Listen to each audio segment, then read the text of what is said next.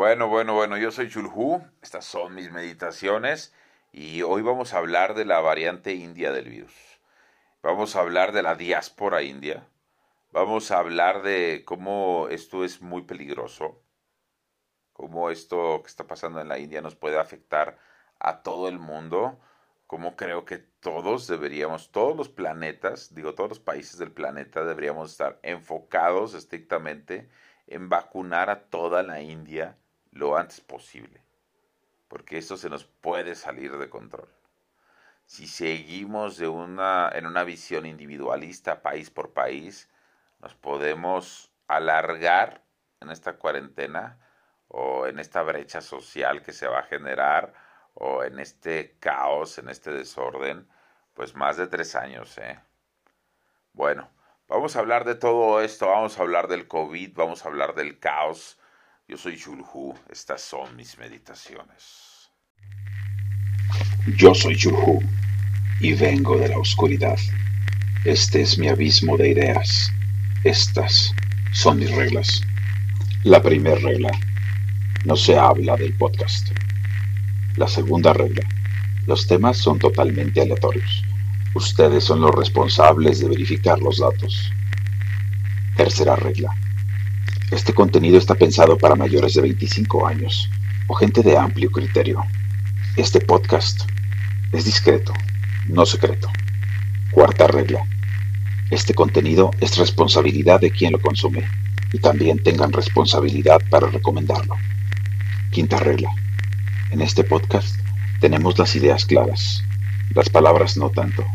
Aquí se habla poesía, se habla neurodiversidad y se hablan metáforas. Sin más, comenzamos. Y bueno, estábamos hablando desde la semana pasada, o bueno, desde el podcast pasado, la semana pasada. Estábamos hablando y de hecho lo estoy grabando juntos para no perder el hilo, así que van a estar más o menos revueltos. O sí, juntos y revueltos, como debe de ser.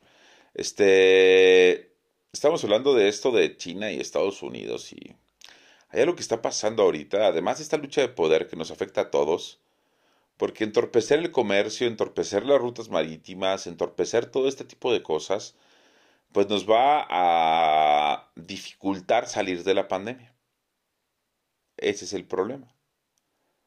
Porque vivimos en un mundo demasiado interconectado. No podemos ver una guerra fría como la que vimos después de la Segunda Guerra Mundial donde de plano no había relaciones económicas. Vamos a ver una guerra fría, pero con intercambio económico bastante fuerte. Ahorita China controla casi todas las tierras raras del mundo y por eso durante muchos años ha estado invirtiendo en tecnologías basadas en las tierras raras.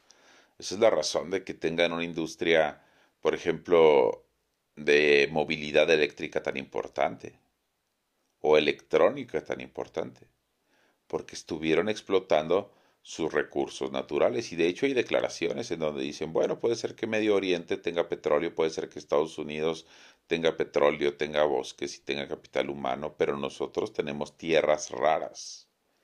Y eso lo estaban diciendo desde los setentas. Y lo único que hicieron fue invertir, invertir, invertir. Y por eso ahorita, pues básicamente uno de los mercados más importantes y además que viene muy fuerte para el futuro es el mercado de las baterías, las pilas recargables. Y por eso lo dominan plenamente los chinos. ¿Por qué? Porque controlan también las tierras raras, que de raras no tiene nada. Lo que tiene de raro es que alguien tenga el capital para poner una mina de este tipo. ¿Por qué? Porque digamos que no es que sean raras por lo porque hay poca. Son raras porque su concentración es muy poca. Entonces hay que sacar muchísima tierra y refinar muchísima tierra para sacar muy poco de este mineral. ¿Me explico? Entonces son operaciones masivas de movimientos de tierra. Y no todos los países están dispuestos a hacer esos sacrificios medioambientales.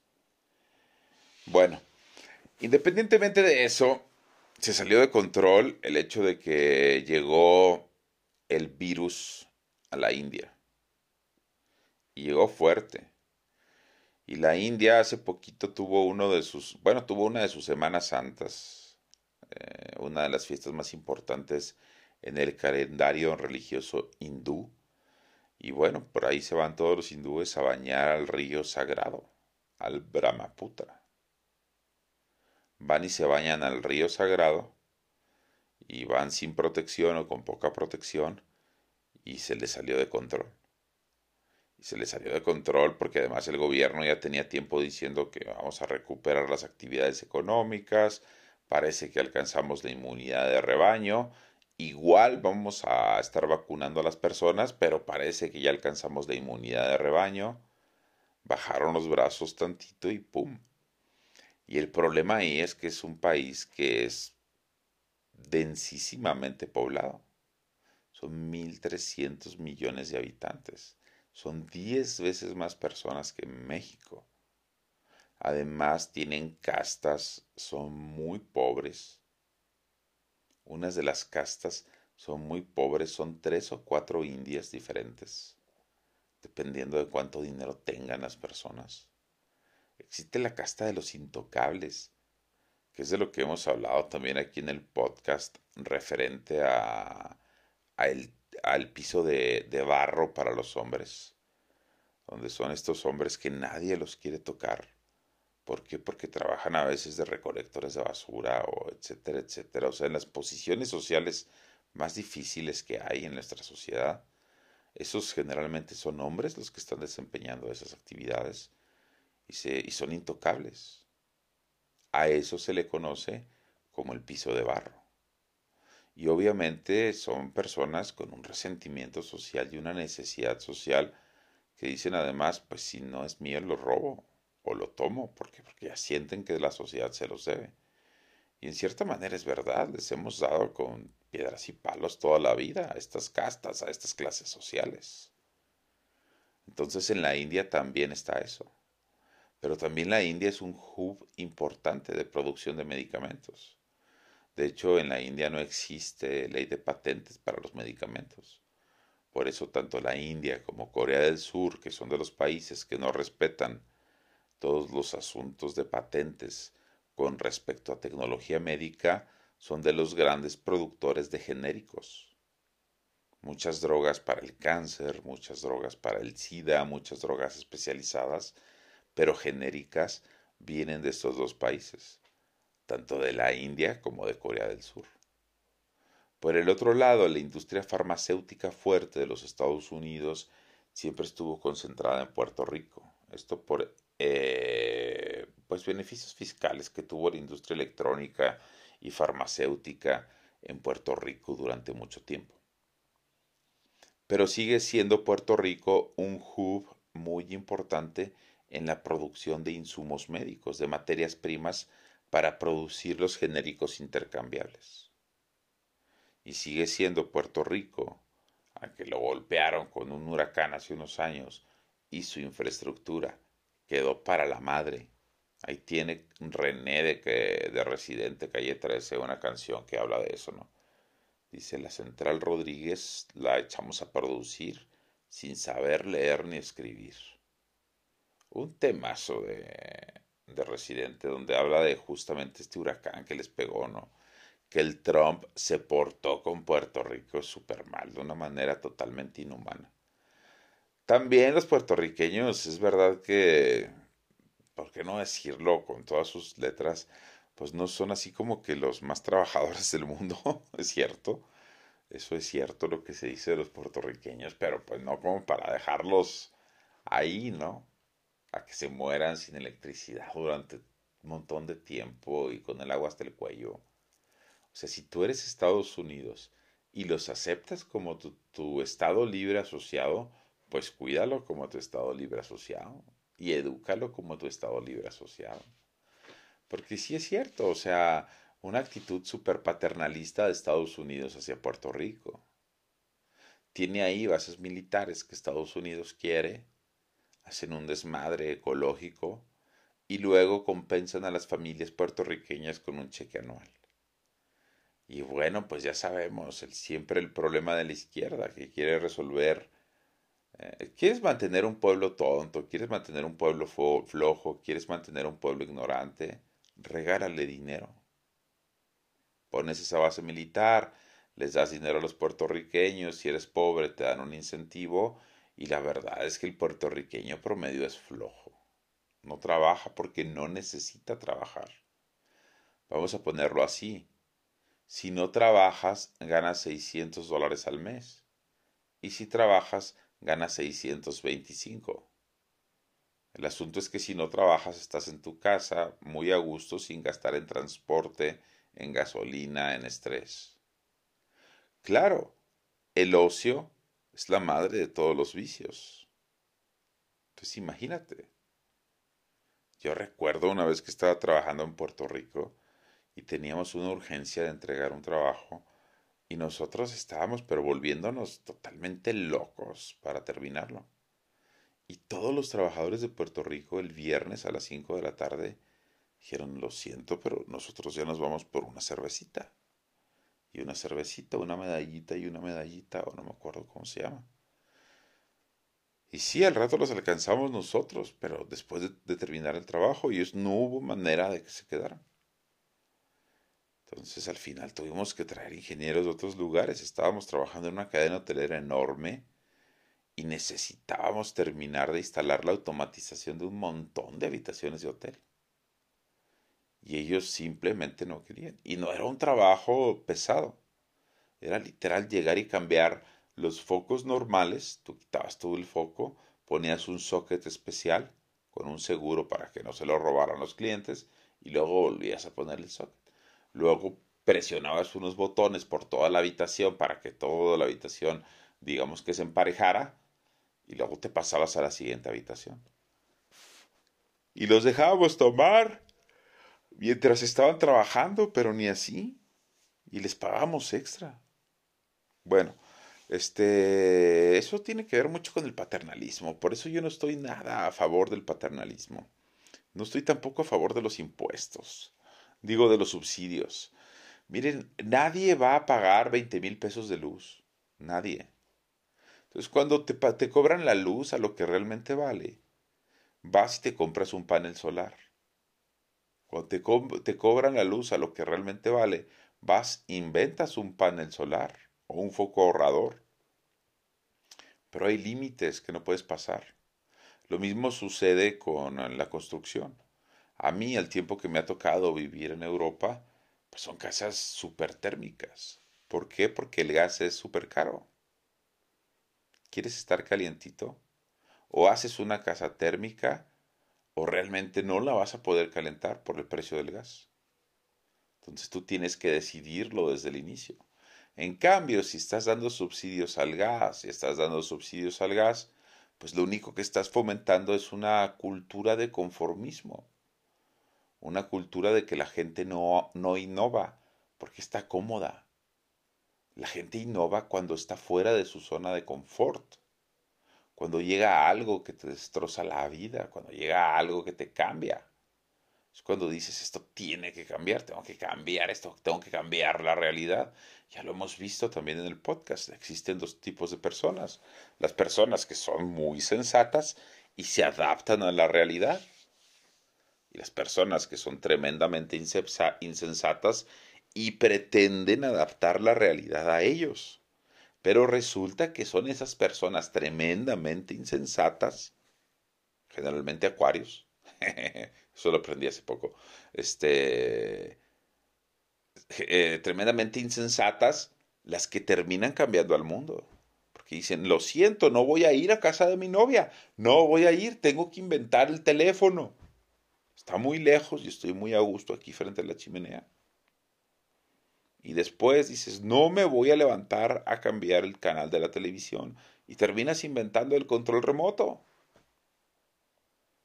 Después dices, ya me cansé de estarme parando en cada oxo para hablarle a mi novia, o para hablarle a mi niño, o para hablarle a alguien. Y tienes que inventar el teléfono celular pero necesitas llegar a ese límite de cansancio. Porque somos personas flojas como la vida. Bueno, ¿y por qué les estaba diciendo todo esto? Eso me olvidó. Estamos hablando de la India y de lo preocupado que estoy. Ahorita la India está colapsando eh, en asuntos médicos por todo esto del coronavirus. Las cifras diarias de contagio y de muertos son grandes, no son espectaculares considerando el tamaño de la India. O sea, sigue siendo un porcentaje muy bajo de la población.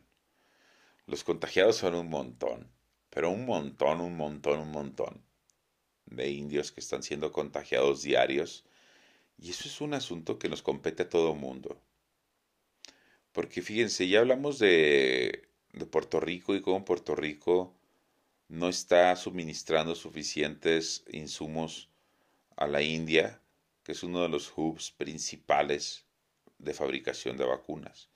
Puerto Rico es uno de los principales en Estados Unidos, no es el único, y no es solamente culpa de Puerto Rico, ni del huracán, ni de lo mal que se portó Trump, ni de lo flojos que pudieran llegar a ser algunos de los puertorriqueños por culpa del gobierno estadounidense que tiene una base militar que hace que lo subsidie.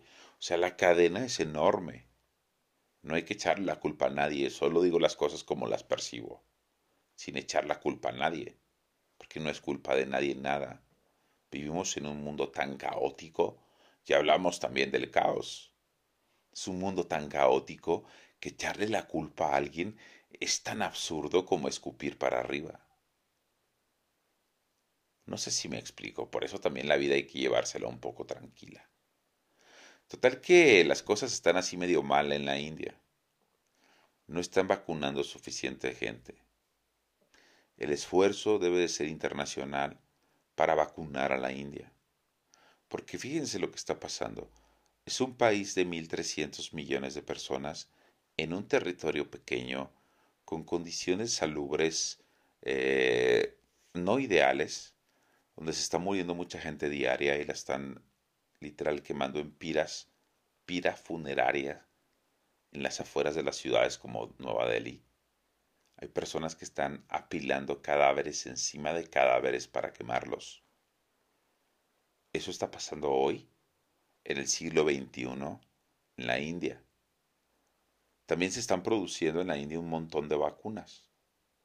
De hecho, la India vedó la exportación de la Pfizer no puede salir de la India toda la producción de la Pfizer. A pesar de que la India está produciendo más de una vacuna, está produciendo vacuna Pfizer, está produciendo la Sputnik y está produciendo la de AstraZeneca. Nada más hasta ahorita tiene vedada la exportación de una de las vacunas, pero incluso Rusia está mandando vacunas a la India.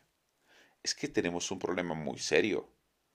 Puede ser que suceda o puede ser que no pero matemáticamente no estoy hablando de la parte de biología, que no la conozco tanto, estoy hablando desde el punto de vista matemático. Tienes un montón de personas infectadas. Significa que el virus está mutando constantemente.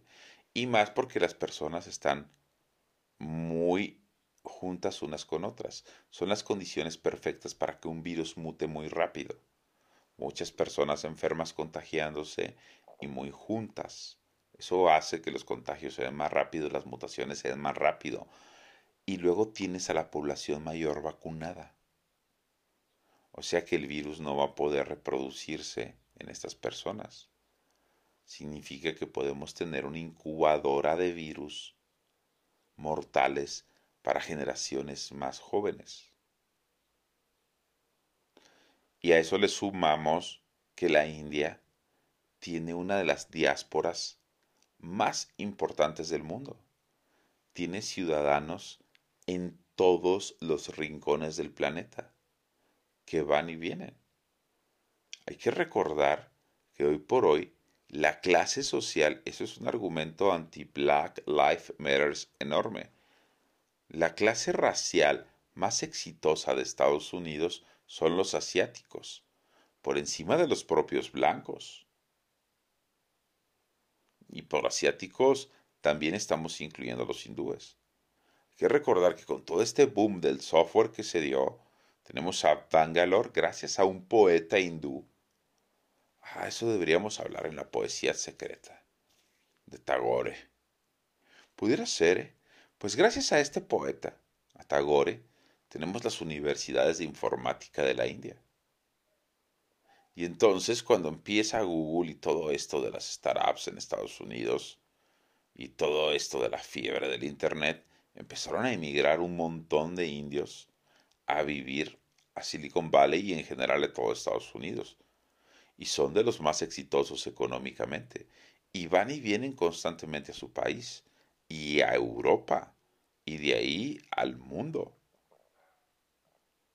Nada más hay que ver al CEO de Google y escuchar su nombre. Ese es el tamaño de la diáspora hindú o de la diáspora india.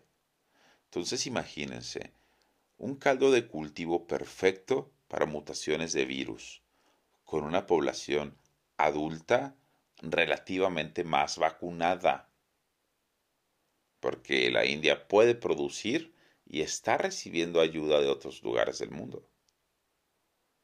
Eso es el caldo de cultivo perfecto para un virus que sea más mortal entre otras generaciones, entre personas más jóvenes. Ya incluso se habla de esta variante. No se dice que sea una variante más peligrosa, pero puede mutar una que sí lo sea. Es una más contagiosa, pero no más peligrosa. Otra de las cosas que tenemos que tomar en cuenta es que la India tiene una tasa de mortalidad en el virus de coronavirus menor al 1%. O sea que de cada 100 enfermos, menos de uno se les está muriendo. En México se nos están muriendo como 9 de cada 100 enfermos. Y de todos modos ellos le están pegando casi a los 3.000 muertos diarios. Si nosotros replicamos la mínima parte de lo que está sucediendo en China, con las tasas de mortalidad que tenemos en México, tenemos el mismo caldo de cultivo. Estamos en la misma situación. Porque si bien la India está diez veces más poblada, también la India tiene de diez veces menos mortalidad por coronavirus que México. Estamos metidos, digamos, en el mismo problema. Estadística y matemáticamente hablando. Vamos a ver qué pasa en el camino. Somos un país más educado, somos un país eh, más limpio en general y bueno, somos un país que no tenemos una religión, además del feminismo, que pueda convocar, estoy hablando por el 8M, este, que pueda convocar a reuniones multitudinarias de gente fanática y eso sí va por el 8M y por la festejo este de los de la religión india que se tuvieron que bañar al Brahmaputra. Que el asunto con el Brahmaputra es que no se origina en la India, se origina en un territorio de China, en el Tíbet creo.